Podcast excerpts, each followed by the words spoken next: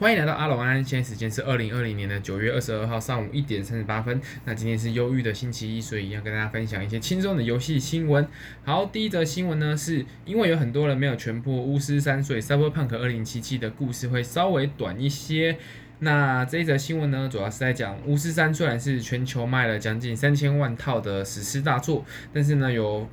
呃蛮多的玩家是没有全破过的，并且呢。呃，有蛮多的玩家抱怨的数量是足以影响呃 CD Project Red 的下一款 Cyberpunk 2077的主线剧情会让它稍微简短一些。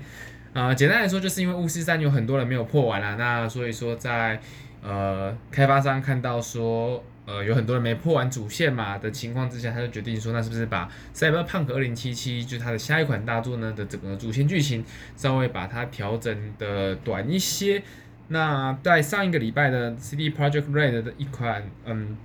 应该说举行的一个直播上呢，那他们的资深设计师是有清楚的在直播的面前表达说，有很多的很多的玩家没有玩到巫师三的故事最后，因此呢，他们有特别决定让就是二零七七的主线剧情会稍微短一些。那这个决定，我觉得说，其实长短不是问题啦，你知道，重点是。重点是他有没有把内容矜持的塞在就是主线的剧情当中？因为假设如果说你的主线一直不断重复叫你做一些很重复的机械性的动作，或是整个剧情是没有有效的在进行推动的话，那剧情把它拉再长其实也是没有意义。所以我觉得重点其实还是不是在于长短，而是在于说，呃，在合理的时间范围之内，有没有办法让玩家产生出共鸣？那故事的深度是不是足以可以让玩家？呃，非常的带入情感，那这一些我觉得才是决定整个主线剧情到底是呃成为一款神作呢，还是它就只是一个哦有主线，那主线其实也不是很重要的作品。以我自己来说，其实玩这种开放式世界的游戏，它就非常容易陷入一种支线任务。不断在解支线任务，那你就完全忽略了主线任务的情况。譬如说，你玩呃 FF 十五好了，就是呃世界都要毁灭了，王子还在钓鱼嘛？对啊，大家最多人调侃的就是这一点，就是哎、你的国破家亡了，你怎么还会有时间解这种支线任务，跟还有时间去钓鱼呢？但是如果以譬如说嗯死亡搁浅来讲好了，死亡搁浅的主线跟支线，我就觉得分分配的非常合理，因为它在。解主线任务的时候，也是不断的告诉你说，你需要跟更多人有产生联系，就你需要跟那些 NPC 有产生一些情感上的联系。那你对这些 NPC 的好感度越高的时候呢，那接下来他们就会给你一些越多的回馈。然后这些支线任务解起来的获得道具，也是很明显的会用到主线任务上。就是你有这些道具，对你主线任务的过关虽然是不会有影响，但是它只要呃有这些道具。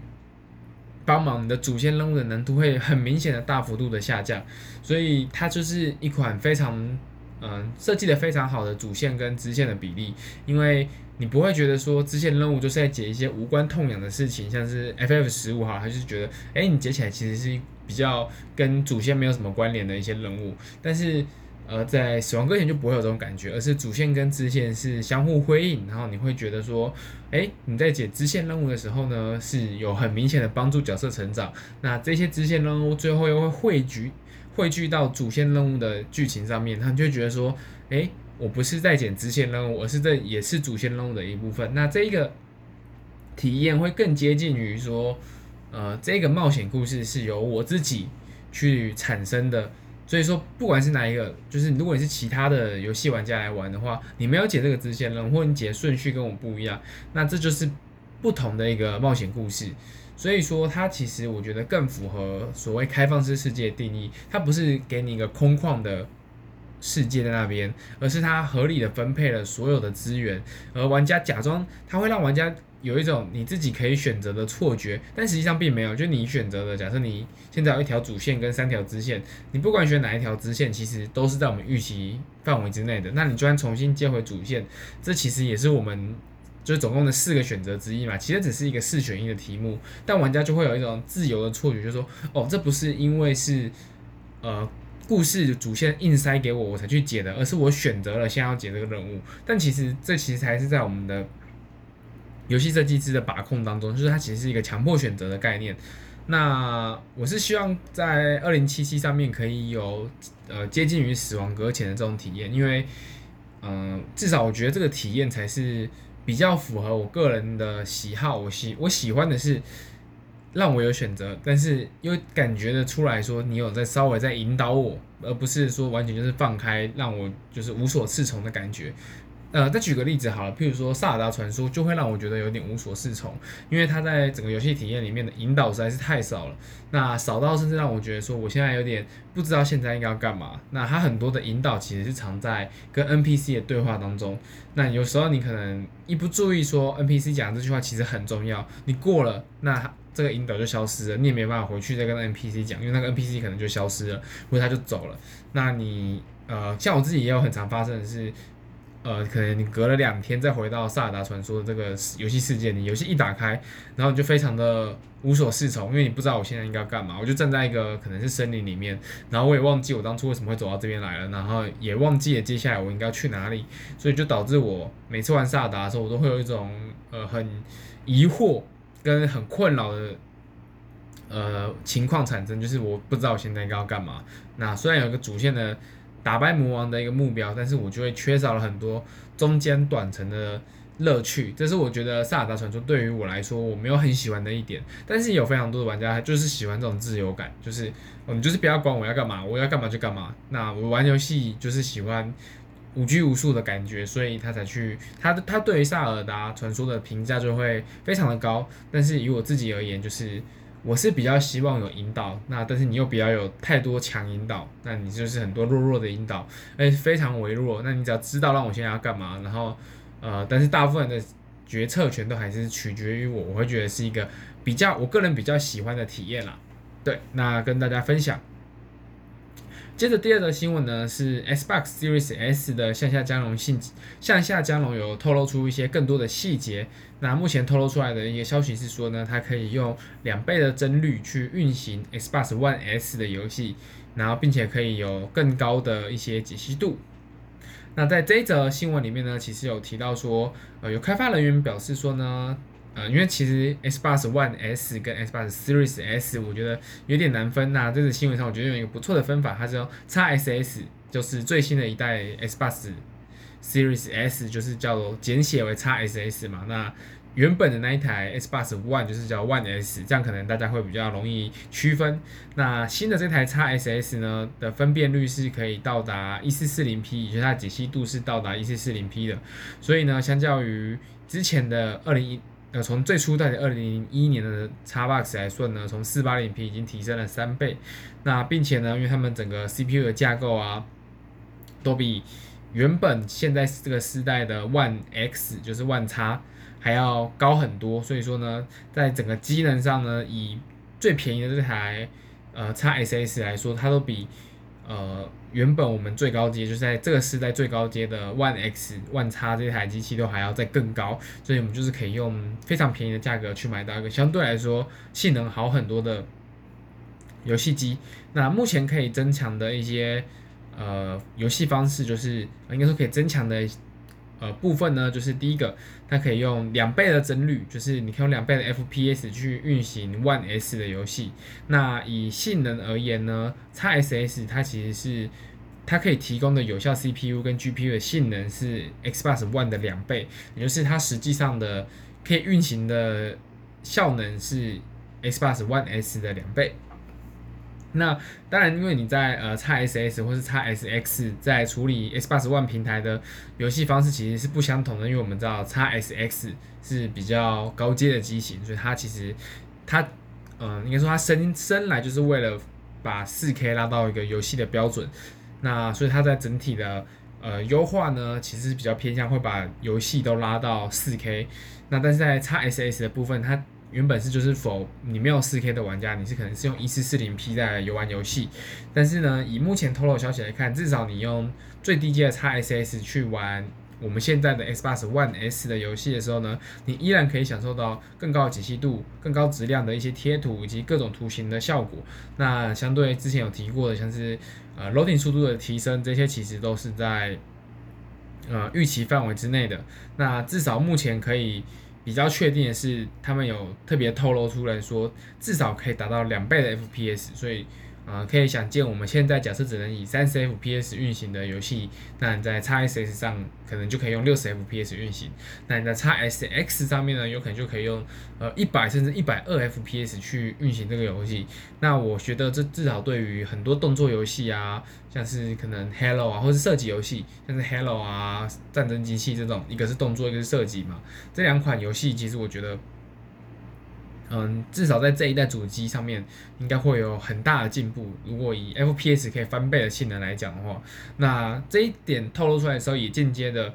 嗯，暗示说，也不是暗示，它就明示，就是这一代的 Xbox One X 基本上已经是完全过气了。它目前推出来的呃 XSS 跟 XSX 呢，这两台主机就跟呃 NVIDIA 他们他们推出的三零七零、三零八零这个三零系列显卡一样，就它一推出之后。二零系列完全就被吊打，所以你基本上现在已经完全不用考虑现在这个时代的主机了，因为下一个时代的主机的效能已经至少已经是翻倍以上的效能在运行的，所以呃，我个人又是更期待一点呃，S 八十啊，因为目前看起来 PS 五其实没有办法呃这么好入手嘛，那我觉得至少来如果以 PS 五来讲，它可能。到最最快可能要到农历年前才会稍微多一点点的货，那我觉得甚至到农历年后才有可能会呃比较稳定的供货吧。那以目前情况来下呃来讲的话呢，去买一台 Xbox 或许也是一种选择。如果真的是想要呃去玩这种高画质的次世代游戏的话，对，那这一则新闻也是提供给大家参考。那最后一则新闻其实是一个临时的啦，就是在。刚刚发布的一个消息，就是微软以七十五亿美元的现金收购了呃 ZeniMax 这家 ZeniMax Media 这家公司。那 ZeniMax Media 大家可能比较不熟悉，但是以他们旗下的所有的开发作品呢，就是所有的游戏来看呢，呃，列出来的绝对都是大家会耳熟能详。那至少你没你没玩过，你也听过的。譬如说，列举几个最有名的：上古卷轴、一城余生。毁灭战士、德军总部、雷神之锤、冤狱杀机。好，那这边至少像是美式 RPG 的代表，上古卷轴、一城余生嘛。然后射击游戏的始祖，毁灭战士、德军总部、雷神之锤。所以基本上 ZeniMax 这一家公司，虽然大家可能对它比较不熟悉，但是他们旗下的作品每一款都是强作。微软其实它目前。呃，在昨天其实有宣，呃，昨天就今天好没关系，反正就在刚刚有宣布说，它以七十五亿美七十五亿美元的现金收购上古卷轴的开发商嘛。那刚刚列举了这么多作品，相信它也会把它全部归类到它现在主推的 Xbox Game Pass 上面。那再结合前面的呃各项消息，其实可以想见，Xbox 的整个游戏阵容就是更加的扩充了。那至少以目前的消息来看呢，呃，目前的话，Xbox Game Pass 它旗下除了他自己本家的像是 Halo 战争机器以外呢，呃，他前几天在发表 Xbox 的最新主机就是 XSS 跟 XSX 的时候呢，他其实也有特别宣布说，他跟 EA Play 他是有做一个联动，就是接下来 EA 旗下的一些运动游戏啊，或者是模拟市民啊这种，呃，运动就是这一类型的 EA 旗下的大作，它也会到 Xbox Game Pass 里面去。那它加上现在要重新呃大动作的。收购了这家上古卷轴的公司，那可以想见这些美式的游戏又会更加的扩充 Xbox Game Pass 的游戏库。可以看到，目前其实，在 Xbox 它的一个，嗯，应该说它接下来的一个发展的方向呢，还是更加偏向于欧美地区。那我相信它在欧美地区的订阅数量一定也是相对于亚洲地区来说高出非常多的。那除非它接下来可以跟更多的亚洲公司达成。协定，譬如说，呃，协定或协议，譬如说，可能卡普空啊，然后史克威尔啊，然后 Koei 啊这种日本老牌的游戏公司，或者甚至是中国来说，像是腾讯啊、网易啊，当然他们是手游公司，可能比较不一样啊。那，呃，譬如说米哈游啊这种想要往家机去靠拢的游戏厂商的话呢，嗯、呃，当然我觉得至少他如果想要。快速的抢中国，应该说抢亚洲的市场的话，我刚刚列举的几家日本的游戏开发商，他可以考虑去跟他合作。那如果他想要更有未来性的话，中国游戏的开发商，我觉得也是一个很有未来性的选择。所以至少在目前的布局来说，它虽然还是以欧美地区为主，但是呃，看到微软有越来越多的动作，我觉得是一件好事啊。对玩家来说，毕竟目前可以看得出来，